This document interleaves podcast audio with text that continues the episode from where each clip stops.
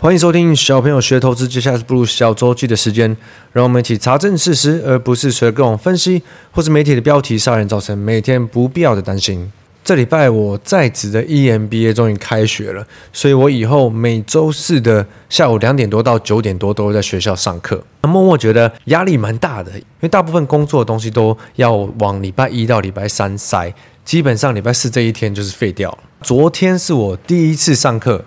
隔了这么多年，对社会走了一圈，又回去上课的这种感觉，真的蛮奇妙的。例如说，我觉得感觉最深的一个点，就是以前在当学生的时候，因为学生都没有经历过工作或者实务，所以听理论、听老师讲，就觉得啊，这些我应该要学起来，或许以后工作会有用。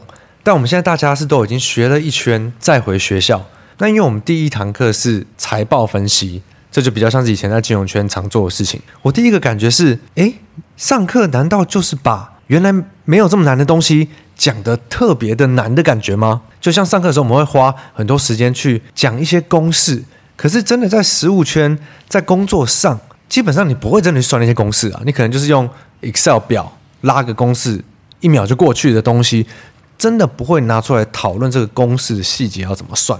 所以反而是工作实务做了这么久。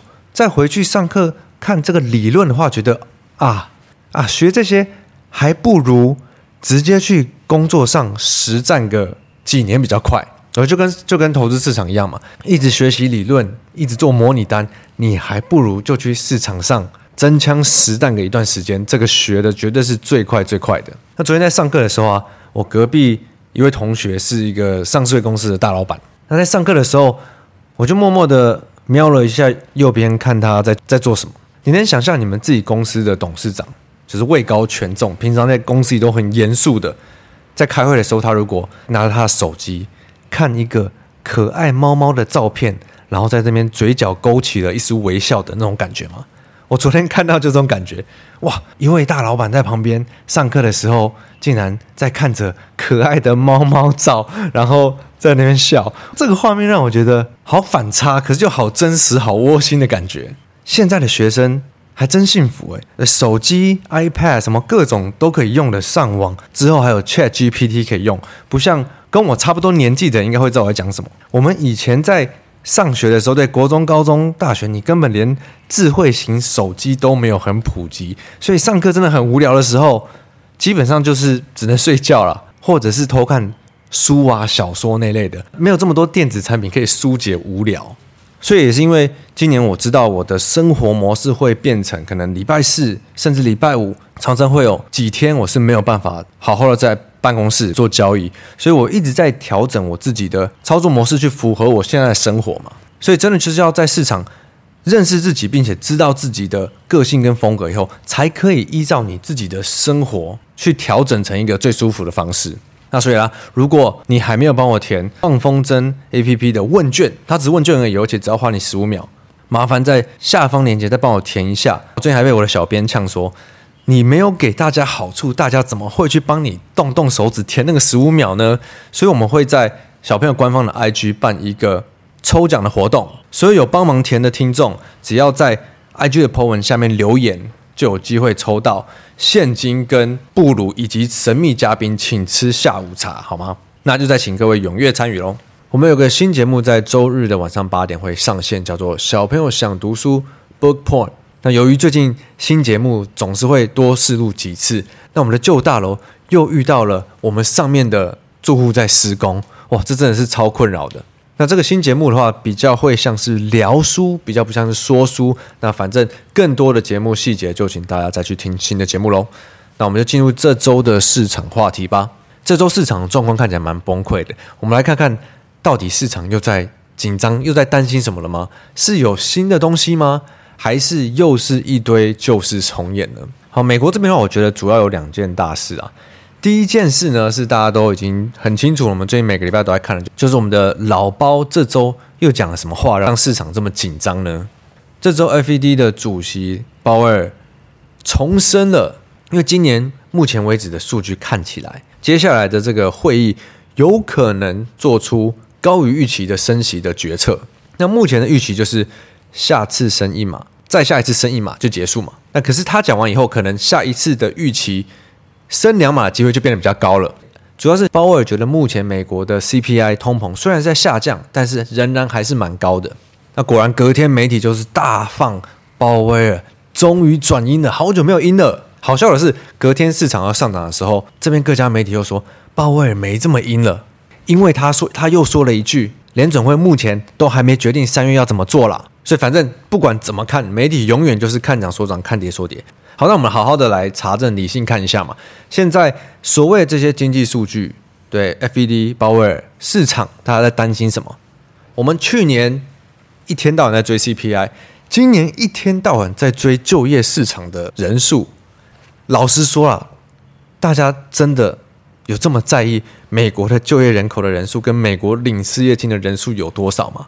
还是媒体每天叫你去注意这些东西，所以你才跟着看呢？我觉得真的很多时候财经会这么的让大家觉得门槛高，就是因为它乍视就是很难看不懂，所以大家叫你追什么你就追什么，大家叫你担心什么你就跟着担心什么嘛。我觉得怎么看都是这样子。我们来好好的查证一下哦。我们每天在看这个，哇，这个就业人口的数字怎么比预期的还好？为什么美国的就业市场这么火热，经济打不下来？原本是硬着陆变软着陆，现在不着陆，反正都要担心，不着陆也很担心，经济不衰退就变成要升升息升更升更多。反正每个礼拜都在这边鬼打墙嘛。可是呢，我们好好看哦。根据这周的最新数据，美国的职缺一共有多少？你知道吗？一定超少人去查这种东西的。美国的职缺一共有一千零七十万个职缺哦，而美国的失业的总人口数字是五百六十万哦。有发现有趣的地方了吗？职缺有一千多万，总失业的人数只有五百多万，所以你没有想错，平均一个人他有两个工作机会，不是职缺不够啊，而是这些人不愿意去工作嘛。所以金融圈媒体每天叫我们去担心这个就业的数字，可是疫情后这个就业的市场已经改变了。可能很多人因为 COVID 人口减少了，又或者是因为 COVID 以后很多人的生活形态改变了，他可能是在网络上谋生的，他不用去外面找工作。像台湾现在一样嘛，很多年轻人他们在做直播，在做网红，他们不一定要去外面找工作，是整个工作的生态环境改变了。所以世界一直在改变，不能每次我们遇到一样的事情，就要用一样的数据去追一样的东西，并这样去分析它嘛？那显然的，追了这么久的就业人口数字，显然的它不是很精准。再加上我们查证以后发现，每个人平均他都有两个工作机会，只是他不去做而已。那追这个数据有什么意义呢？好，那除了这个以外，大家现在还在担心的还有什么？不管是同盟的数据、就业的数据啊，升息升一码还升两码？跟公债殖利率涨还是跌，这这这所有的事情都是同一件事啊！不是说市场不会因为这样而跌，因为市场它只要有情绪，它就可以大跌嘛。只是我会去想说啊，这件事情它是不是真的也让我担心？如果今天我也担心市场在担心的事情，金流又是一直往外流的，我就会去非常小心我的操作嘛。不管我是要短期的交易，还是我要做比较长线的。但我觉得我看到的是大家在担心的事情，我觉得还好。对，尤其就是好，不管你接下来升两码、升一码啊，你再多升个几码好了，我觉得都是接近尾声嘛。原本大家预期美国利率升到可能五点二五趴左右啊，现在如果变成五点八五，哦，这市场一定会反应很严重哦。可是对我来讲，我觉得它也是偏尾声呐。那为什么我需要这么悲观呢？反正如果真的呃市场很悲观，金流又是往外流的话，我就保守就好了嘛。另一件大事呢，是美国有一个主要的业务是集中在投资加密货币的银行，叫做 Silvergate Bank，宣布倒闭，是因为之前这个加密货币交易所 FTX 破产后，导致大批的客户提领，所以 Silvergate 它要贱价抛售它的资产，现在已经没有办法再继续经营了。那它是第一家因为受到加密货币产业的波及而倒闭的这个传统金融的机构，那 Silvergate 已经之前有一段时间，它都已经交不出财报了，然后现在宣布倒闭，所以你要说这是很突发、很意外的，我觉得好像也还好。那同时间呢，又有矽谷这边的银行好像有传出一些流动性的危机，让市场去联想到，哇，这不会又是雷曼兄弟二零零八年金融海啸重演吧？所以美股在周四时候金融股都很惨。可是你要说雷曼兄弟重演，我怎么觉得比较像是？中国的恒大危机重演了。记得恒大危机吗？恒大危机在去年，应该是去年吧，还是前年了，吵得沸沸扬扬。恒大要导致中国一堆银行连带倒闭，中国经济要完了，代表全球的经济要完了。你不觉得？你不觉得这件事情听起来比较像是恒大危机，而不是雷曼兄弟危机吗？Silvergate 因为加密货币的关系破产。老实说，你听到你有觉得很意外吗？那银行圈因为经过金融海啸的这个冲击以后，现在的银行你要他们去发生再发生一次相同的事，我觉得也没有那么容易耶。但是没关系，反正市场会先恐慌，我们就可以先观察一下，这是到底是真的还是假的嘛？至少以我自己经验看起来，反正。有十件坏事，通常可能只有零点五件是真的。如果你什么事都去当真，永远都不要参加投资市场会比较好。那同样的例子一直在发生嘛？我们看，我们再看到日本哈，日本市场，日本的股市在这周创了好像是七八个月的新高吧？记得几个月前，应该是去年十二月的时候，大家说日本要升息，直接崩炸，哇！现在创新高嘞，感觉这个例子好像可以拿出来讲很多次。但总结来讲，我觉得我会这样想。市场今年从，尤其是从过年以来，其实涨得蛮多的。那总是要不在某个时间点开始找理由回档，找理由休息嘛。只是问题是，市场会用担心哪一件事情去开启这个拉回？那如果客观来说，现在整体的产业状况还没有跟上市场，那可能是很多金流它先进来排队了。很多事情我们看到市场在炒的事情，自己先问自己：理性来讲，客观来讲，不要因为别人跟你讲。你担心吗？那再看一下搭配近期的金流的走势，是很多的大钱一直在买，一直在买，还是很多大钱一直在卖，一直在卖？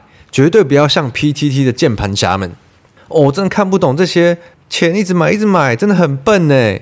哇，那到底是有这种几千亿、几千亿可以一直买的钱笨，还是是键盘侠们的呢？看到台湾的话，我觉得有一则新闻，我这周看到觉得很有趣，就是有关最近的蛋荒的问题。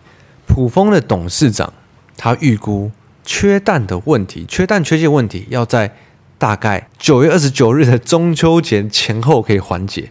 哇，这个还真有一段时间呢，这样是不是还要再过半年呢、啊？那这边大家讲到，普丰生产的鸡蛋每天的蛋产量是八十到九十万颗，这个国内的市占不到五趴。那这次的缺蛋很大一个原因是因为爆发禽流感嘛，国外的状况也不好。那因为台湾的种鸡是要进口的。很大一个原因是因为民众的恐慌心态造成了抢购潮跟囤蛋潮，不然缺口大概只有在十趴跟二十趴左右。诶，这个囤蛋潮我也蛮好奇，蛋不是只能放个一两周吗？应该也不能放很久吧，所以不太可能可以囤很多啊。